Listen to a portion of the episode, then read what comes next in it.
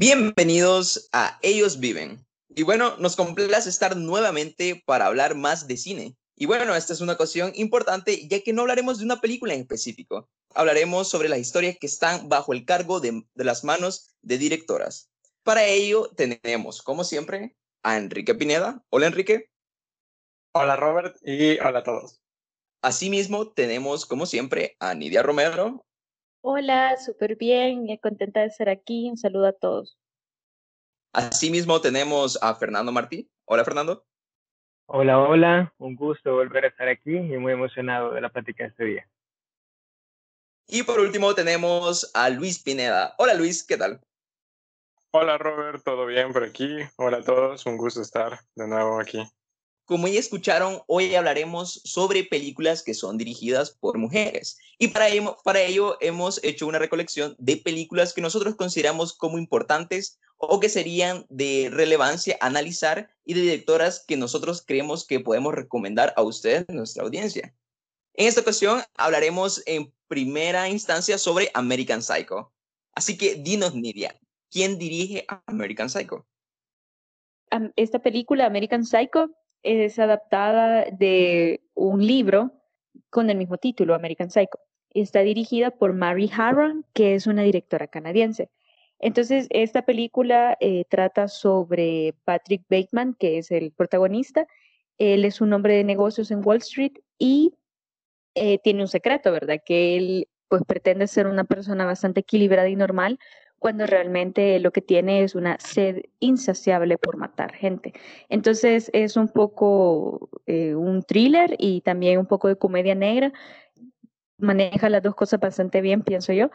Y bueno, la película retrata ese, ese camino de la locura de Bateman, cómo va avanzando hasta que pues él termina matando mucha gente, que mata un montón de compañeros de trabajo, mata mujeres, especialmente mujeres, este, y que termina confesando su crimen con, con su abogado de tanta preocupación. Entonces, al final de la película, él se da cuenta que fue todo como una alucinación que tuvo, nadie le cree cuando él admite que, que es un asesino, al final es como toda la catarsis que él quería hacer al confesar sus pecados eh, no sirve para nada. Entonces todo termina en una gran ironía, donde al final él sigue saliéndose con la suya, sigue queriendo matar gente y no, no hay castigo para él. Entonces sí es bastante irónica la película, bastante fuerte en el contenido eh, violento, sexual, eh, de todo. Luego, cuando la película recién se estrenó, creo que de 1994, en el Festival de Sundance, causó mucha controversia, mucha gente decía que se apoyó mucho en la violencia, otra gente decía que no, que era justa la cantidad por, el tema que se estaba tratando, generó mucha controversia y con el tiempo se convirtió en una película de culto eh, similar a El Club de la Pelea, eh, donde mucha gente la tiene de referencia y, la gente que le gusta el gore, ¿verdad? Y la violencia la, tiene como referente para, como una buena película. Entonces yo quería recomendarla a esa directora, Mary Harron, porque luego eh, hizo otras este, series, más que todo se, se, volcó al mundo de la televisión, pero todos recordamos a, a, Christian Bale, porque claro, él hizo un muy buen papel, pero casi nunca hablamos del, del trabajo que ella hizo, y me parece que fue bastante bueno, y si no, no tendría, digamos, el legado que tiene ahora, tantos años después, la película.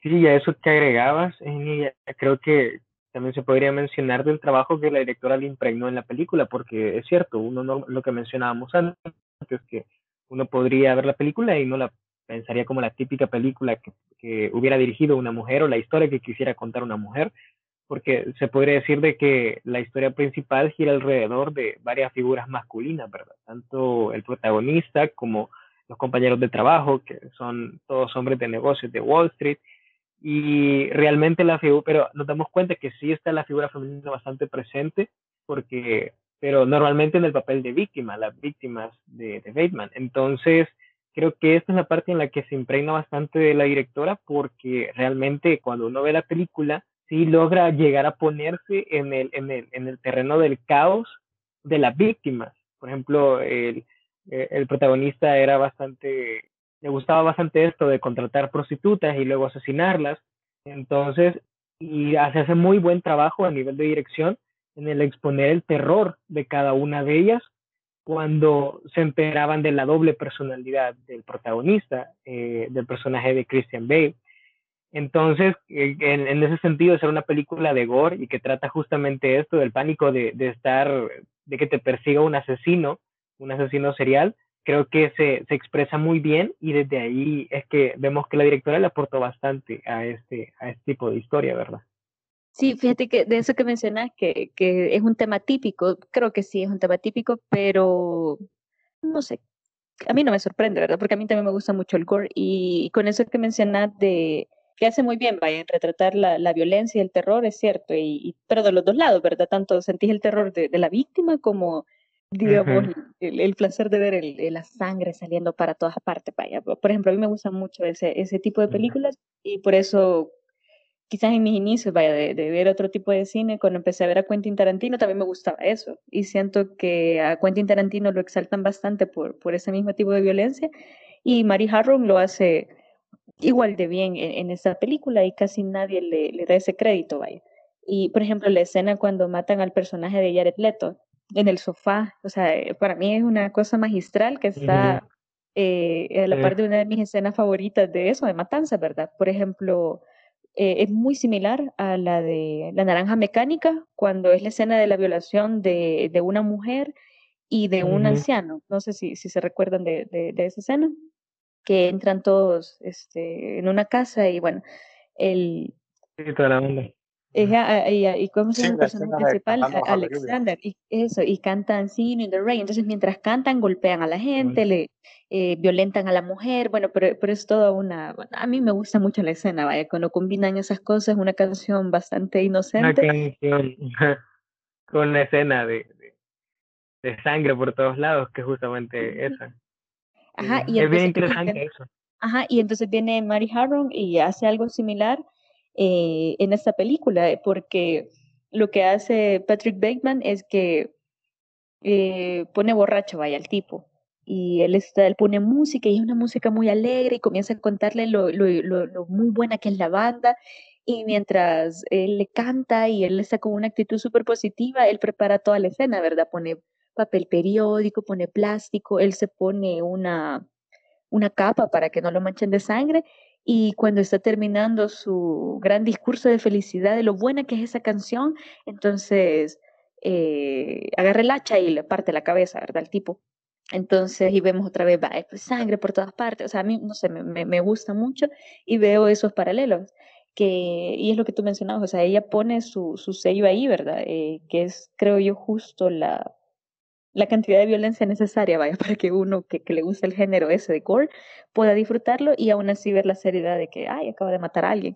Entonces, eh, siento que es una película muy buena y que todo el mundo le da crédito a Christian Bale, que, que sí es cierto, hizo un buen papel, pero también ella hizo su, eh, bueno, su parte como directora, y esa, pues sí, estaba a cargo de toda la película y de, incluso de la actuación de él. Entonces, este, siento que es una buena película para recordar y que tengamos en mente eso, ¿verdad? Que, bueno, y es el debate que hemos estado teniendo respecto de, de cómo hablar ese podcast, ¿verdad? Que creemos que las mujeres solo tienen un tema del que hablar y cuando no hablan de ese tema, o sea, nos sorprende y es como, wow, ¿qué es esta mujer hablando de esto? Y, o sea, cuando sí existen mujeres que les gusta ese tipo de género, ¿verdad? De películas. Bueno, otra de las directoras que nosotros queríamos resaltar es Ida Lupino. Ida Lupino es una directora de los años 50, 60, una directora de este cine llamado tipo clase B, que era un cine con menos presupuesto de clase A que realizaban los grandes estudios de Hollywood, pero no solo, no por esto significa que eran películas menos importantes, la verdad es que eran, eh, se hicieron muchas películas que habrán quedado como grandes obras maestras que en aquel momento eran, por ejemplo, películas que iban dirigidas solo a la televisión o iban o se estrenaban en cines, por ejemplo, pero iban antes del estreno de la película de clase A, ¿verdad?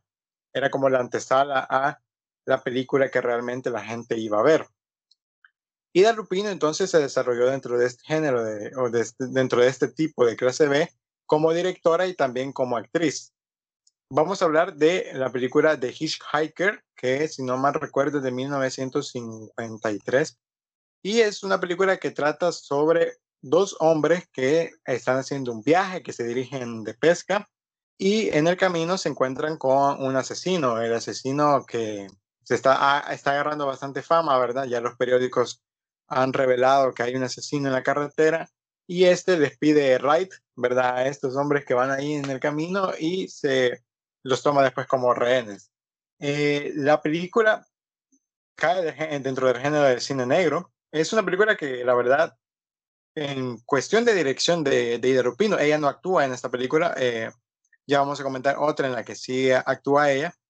Eh, en esta ocasión solo, solo dirige y de hecho hay, creo que no hay ningún personaje femenino, creo, en, en toda la, la película, al menos que tenga bastante participación, no hay, solo hay extras personajes femeninos. Y pues Ira Pino, la verdad es que hace un trabajo maravilloso en la dirección de esta película, hace un gran manejo de las sombras, por, bueno, la película es en blanco y negro, ¿verdad?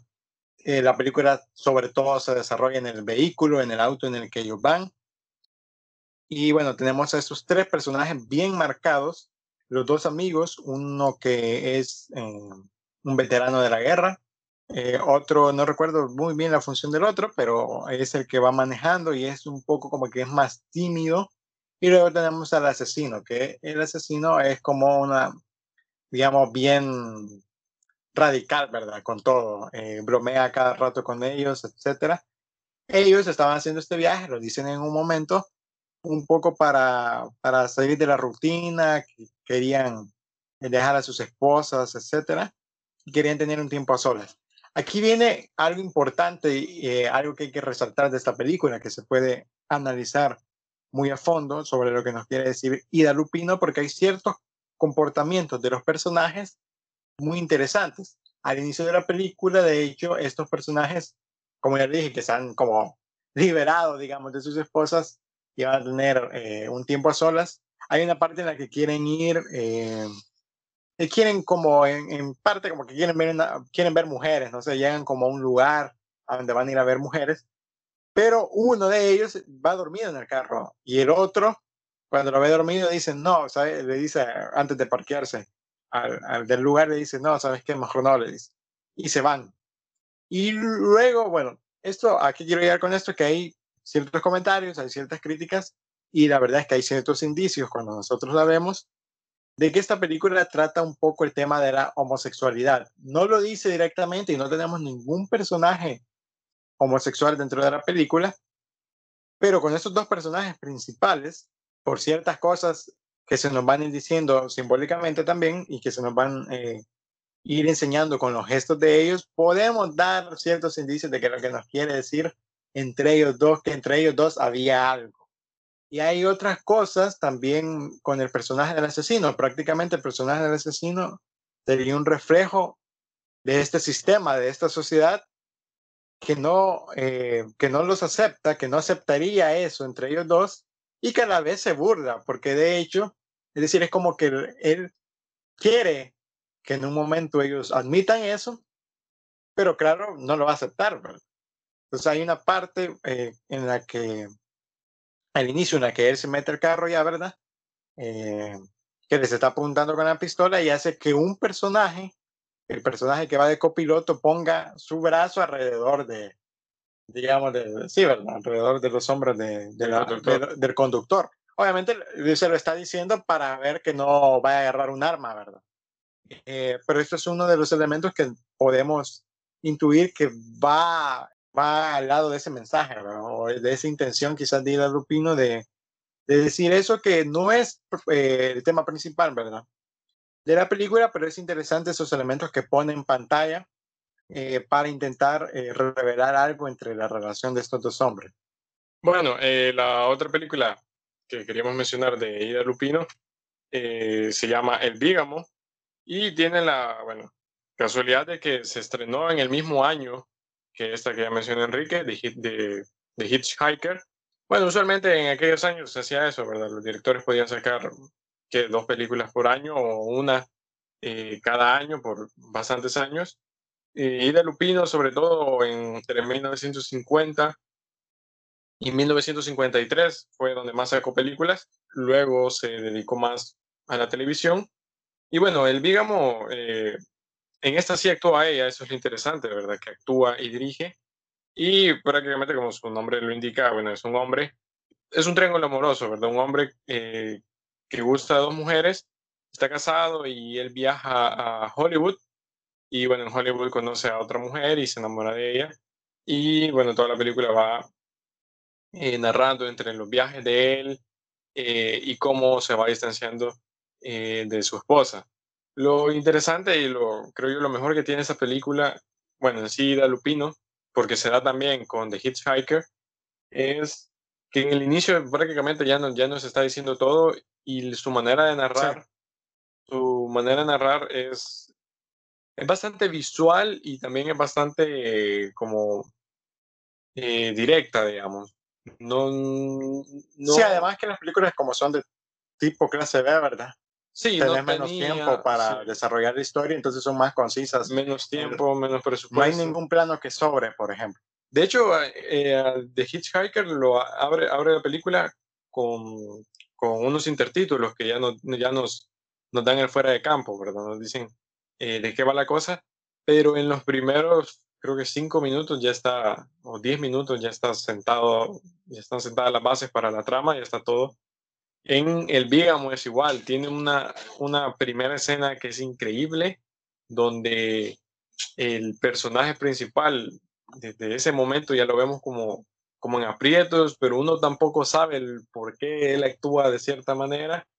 Y eso después lo vamos nosotros descubriendo, pero ya en esa primera escena, uno la vuelve a ver y dice, no, aquí ya, ya, ya me dijo todo, ¿verdad? Y también en esa escena y en toda esa película, un poco que juega con eso, ¿verdad? Cómo nosotros también vamos a percibir a esa persona. Así como mi hermano ya decía, con esto, esta manera sutil de tratar a esos dos personajes en The Hitchhiker, donde, bueno, aquí ya lo podemos ver, hay siempre tres personajes, ¿verdad? Y un poco que dos son totalmente opuestos y uno que un poco que se balancea. Y bueno, ya Lupino después como ya mencioné, se dedicó más a la televisión. De hecho, dirigió eh, algunos episodios para eh, el, el, show de, Alfred Hitchcock. Sí, para Alfred Hitchcock Presents. Alfred Hitchcock Presents, correcto. Y eso fue, quiero ver, por el 1956, creo, por ahí. Y luego también dirigió un episodio de una serie un poco similar, que fue The Twilight Zone, eh, una serie muy buena, de hecho, ella, bueno, ella dirige. Este es uno de los episodios eh, más conocidos quizás de la serie. El episodio se titula Las Máscaras y también ahí pone de manifiesto todo esto que estamos diciendo en las películas. Eh, lastimosamente, bueno, eh, ya no dirigió tantas películas después, creo que solo un par. Se dedicó solo a la, televisión, pero igual, ¿verdad? Quedó un poco que como emblema de eh, esa, de, de, esas pocas mujeres que tenían ese rol, que saltaban primero del, rol de actriz a, la dirección, y ella queda como ese estandarte de esa época, ¿verdad? De este cine, de este cine clásico. Y además, como ya mencionábamos, ¿verdad? Que viene de esta, de esta clase B, que ya de por sí no era, eh, era muy admirada, ¿verdad? No era, no era tan bien vista o no tan bien apreciada, y bueno, esta de Hitchhiker incluso ya es eh, patrimonio de los, Estados Unidos. De hecho, bueno, pueden encontrarla en, YouTube. Eh, la, en la cuenta esta de la biblioteca del Congreso de Estados Unidos eh, la subió y sí, ahora es como, bueno, ya un poco emblemática. Y bueno, como hemos podido apreciar, la lista sobre directoras que se ha mencionado hasta el momento se puede alargar y es claro que nos limitaremos en este episodio, pero ¿cómo no mencionar a Sofía Coppola? Y bueno, Sofía Coppola, creería yo, bueno, es una de las directoras más conocidas y bueno, solo por el apellido podríamos que nombrar que es, ella es la hija de Francis Ford Coppola, pero hay que mencionar que el hecho de que sea la hija de él no significa que esto la haya como direccionado para ser una directora exitosa en todo sentido, porque también podemos ver el caso del hermano, que es también Roman Coppola, pero no se podría comparar así como el impacto que ellos dos han dado así en la industria. Y bueno, Esa directora tiene, hablaremos en específico sobre su segundo largometraje, que sería Lost in Translation. Ella anteriormente había sacado su primer largometraje, que se llamaba Vírgenes Suicidas, y en principio sacó un cortometraje que se llamaba League the Star. Y bueno, con este cortometraje fue nominada a Mejor Directora, y quizás aquí cabría mencionar el hecho de que se convertía en la tercera mujer nominada para este puesto y bueno, desafortunadamente no lo ganó, sino que ganó otra nominación que sería a la de Mejor Guión Original. Esa película, Los in es del 2003 y bueno, nos retrata la historia de dos personajes. Uh, primero, de un lado tenemos a Charlotte, que está protagonizada por Scarlett Johansson, que es básicamente una mujer bastante joven, de aproximadamente unos 20 años, que está recién, recién casada y bueno, acaba de terminar sus estudios en filosofía y ha decidido ir de viaje con su esposo, que, que bueno, el viaje es hacia Tokio. Y bueno, nos retrata la historia de esta personaje, de ese personaje, junto también en paralelo con otro personaje que es interpretado por Bill Murray, y el cual es una estrella famosa de cine, pero eh, este hombre es ya bastante mayor de edad y podemos ver cómo la película es bastante como lenta. Y es para esa película nosotros tenemos que ser así como bastante pacientes y es el hecho que nos presentan a estos dos personajes de forma bien meticulosa o tranquila en el sentido de cómo ellos se encuentran en ese país donde al final ellos se ven básicamente, no sé, como disgustados, desinteresados o desilusionados por la vida. Y es aquí donde no, se nos presentan esos dos personajes y terminan como llegando a una conexión entre ellos. Y es aquí donde prácticamente después de todo eso terminan como enamorándose, pero no llegando a, no sé, a otros límites que serían ya con lo físico. Y bueno, la película trata básicamente sobre eso. Es, digamos, básicamente son como dos personajes que en un momento de su vida se encuentran, ¿verdad? Y termina siendo algo bastante como íntimo, porque la película tiene esto, y es que nos presentan básicamente los sentimientos de esos dos personajes nos presenta Sofía Coppola una historia bien íntima entre ellos dos, donde nos presentan así como la historia, ¿verdad? O opiniones que ellos tienen de forma bastante auténtica. Pero también nosotros podemos hacerle una crítica así más profunda y es el hecho de que podemos ver cómo el consumismo, o bueno, la, también puede hacer una crítica al capitalismo dentro, dentro del entorno donde están ellos ya que los personajes siempre se encuentran en un estado de insatisfacción. Y es que tenemos que el personaje de Bob eh, está básicamente que desinteresado después de todos los mandados o que serie que tiene que hacer por, el, por su fama. Y también tenemos el personaje de Charlotte que es, básicamente está desinteresada y no, no le haya rumbo a la vida. Ellos están perdidos básicamente y es aquí donde esos excesos de, del consumo, ya que ellos como se encuentran en Tokio, están rodeados de, un montón de luces y un montón de propaganda, de sonido, y es donde se refleja esto en la película, donde se nos ponen escenas donde hay mucho silencio, no, bueno, me refiero a silencio en que no hay diálogo de los personajes, sino que se nos muestran muchas luces y mucho sonido del entorno de ellos. Ahí lo podemos ver básicamente, ¿qué? Solos. Y ante esa, esa ausencia de, digamos, contenido más íntimo, de momentos donde puedan estar ellos solos, es donde ellos se conectan. Y es en esta ausencia de experiencia donde ellos logran básicamente conectar. Y es que, pues, eh, bueno, en la actualidad, ¿verdad? El consumismo, pues, que nos lleva a querer más, querer más, llegar a, un, a los excesos que nos den placer. Y es aquí donde esa ausencia de interacción, donde ellos lo encuentran, es donde básicamente conectan. Esa película quizás da otra perspectiva, que es más en, lo femenino y quizás podríamos mencionar el hecho de que cuando tenemos una directora la historia se cuenta diferente.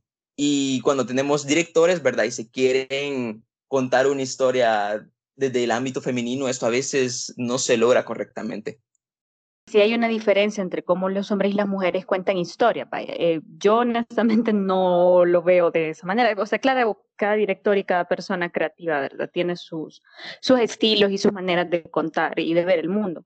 pero, pero no sé, no sé si no, no es como que hay una sensibilidad distinta, dependiendo quizás del tema, vaya, hay cosas que probablemente desde la perspectiva de una mujer se podrían contar de mejor manera. Pero, o sea, no, no sé, no es como que el género eh, de estas románticas o cuando tratas de, de, ver personas en crisis, tanto hombres como mujeres, no, no sé si es una cuestión solo de, de, género. Por ejemplo, yo sé que lo menciono bastante, pero una de mis películas favoritas es la trilogía de Before Sunset, Before Sunrise Before Midnight, todas esas, ¿verdad? Entonces, y esas las escribió y dirigió un hombre, y siento que también la parte femenina fue bien escrita, así como la parte de del personaje de Bill Murray, siento que está bien posicionado en la película de, de Coppola, ¿verdad? Entonces, este, no, no sé si veo esa diferencia, vaya, no, no, no sé si está ahí, pero yo creo que sí hay buenos directores que logran hacer eso y hay malos directores, independientemente de, del género que tengan.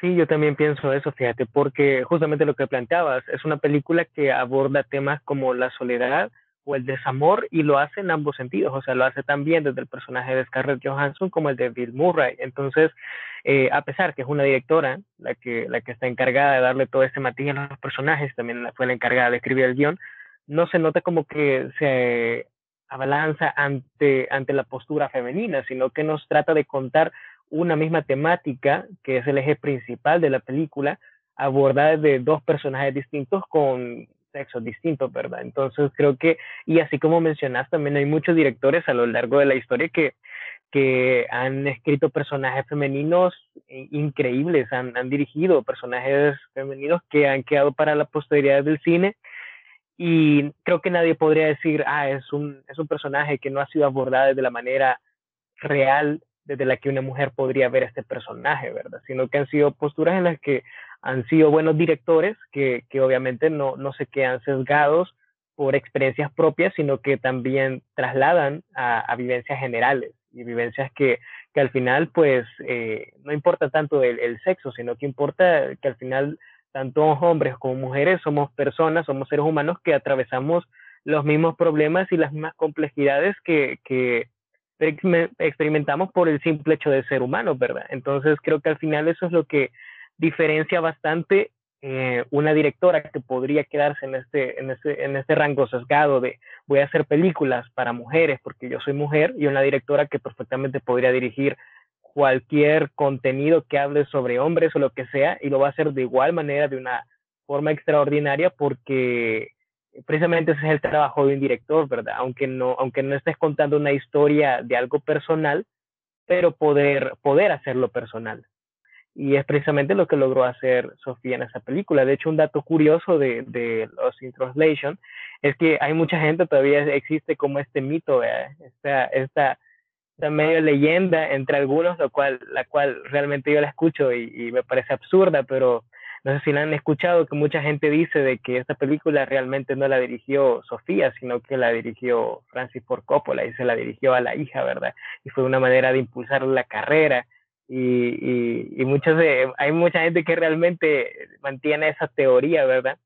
Lo cual me parece absurdo porque uno se da cuenta perfectamente, eh, más que Sofía ha contado, sí, ella, ella le tocaba, es una película, es una película bastante personal para ella, pues a ella le tocó en, en su niñez pasar bastantes temporadas en Japón y ella eh, comentaba cómo realmente esto le, el, el, choque que significó para ella ver este cambio de rutina entre una ciudad como Los Ángeles y una ciudad como Tokio, eh, eh, al final son las que le inspiraron y le ayudaron a, a, dirigir este que era su segundo largometraje, ¿verdad?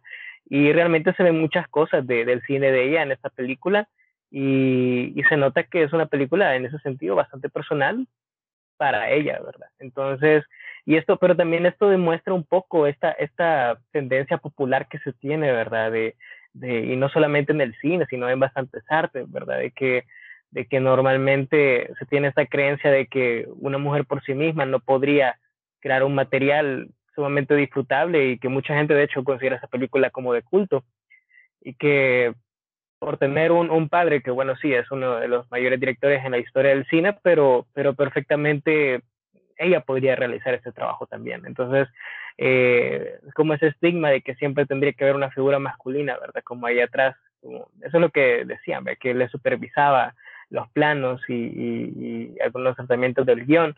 Entonces, eh, pero no, o sea, se demuestra por estas mismas cuestiones que, que la historia es totalmente de ella y pues es una historia que significó bastante para ella y ella logró plasmar estos elementos que ella quería representar y que eran muy importantes para ella en la película y en los temas que trata, como esos, los de la soledad, la desesperanza o, o el desamor, ¿verdad? El no sentirse a gusto y por las mismas cosas que mencionaba Robert también, ¿verdad? Que es una crítica bastante al capitalismo, pero también al, a la sociedad, ¿verdad? Como, como a veces eh, se olvida de las cosas realmente, realmente importantes y de esta forma se mantiene perdida en la vida. Bueno, con respecto a eso, ¿verdad? Yo, yo siempre sostengo eh, de, los temas que deberían o no deberían abordarse. Yo pienso que hay buenos directores y hay malos directores. O sea, en fin, no hay género, no hay, eh, excusa que valga. Yo no sé si es que ellas se sienten inclinadas a, dirigir un tipo de película como comedias románticas o, o, con una agenda así como bien femenina, no sé si feminista, pero femenina. Y desde una de esas perspectivas, este, no sé si se sienten naturalmente inclinadas a eso o son empujadas por la misma industria para hacerlo, ¿verdad? Eh, de como, ay, ¿quién va a dirigir? Ajá.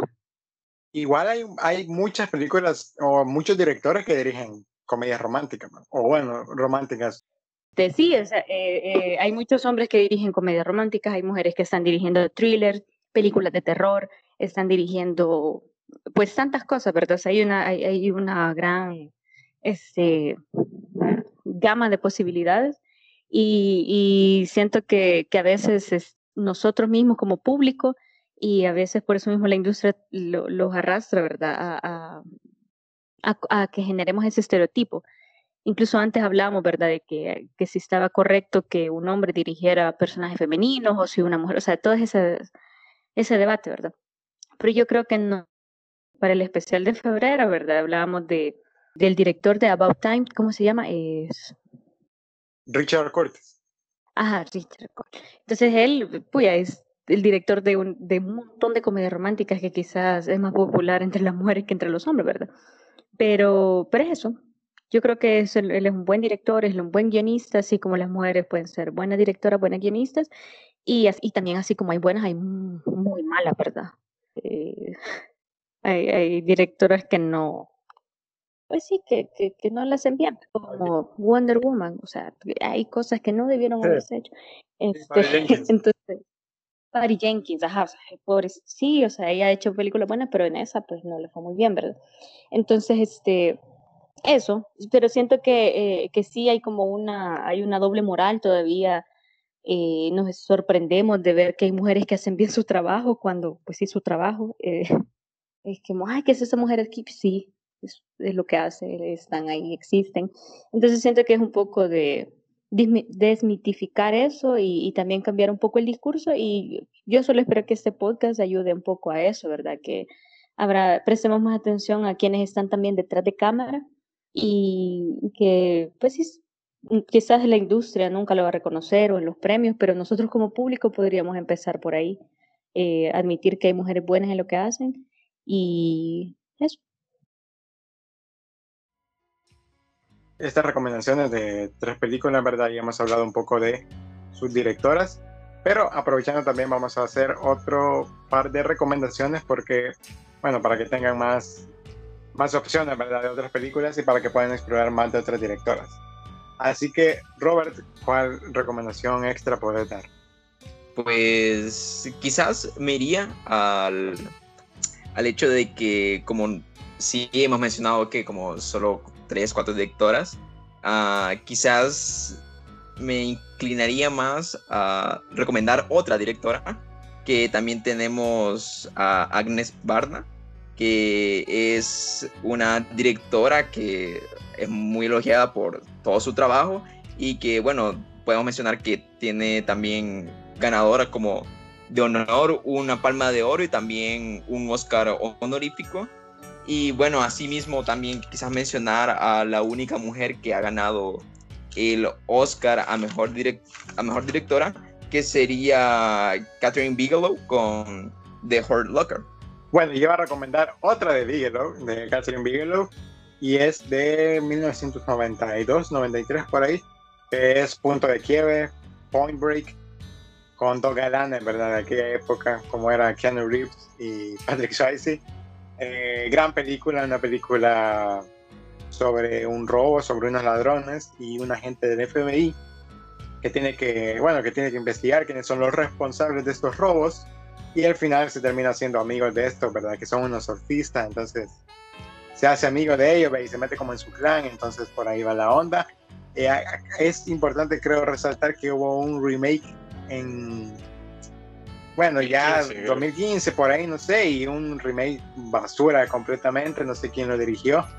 Eh, pero bueno, Catherine Bigelow, ya lo decías, bueno, fue la primera directora en ganar un Oscar eh, yo quiero recomendar por mi parte eh, a una directora que quizás ah, se pega un poco más con, la temática más típica de, de, lo que esperaríamos de una directora femenina. Eh, quiero recomendar a Jenny Livingston.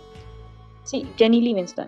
En 1990 ella se dirigió un documental que se llama Paris is Burning, que para la comunidad LGTBI en Estados Unidos, pues fue un gran impacto, tiene un legado hasta el día de hoy y va a continuar porque es este pues un retrato de, la vida eh, nocturna, ¿verdad? De, esa comunidad y eso ha inspirado en muchos movimientos de drag queens, ha inspirado incluso la, la, la serie Pose, es decir, eh, es como una continuación del de, retrato de esa vida. Entonces el legado cultural que, ha tenido es muy relevante y creo que es importante que todos lo conozcamos, a Jenny Livingston.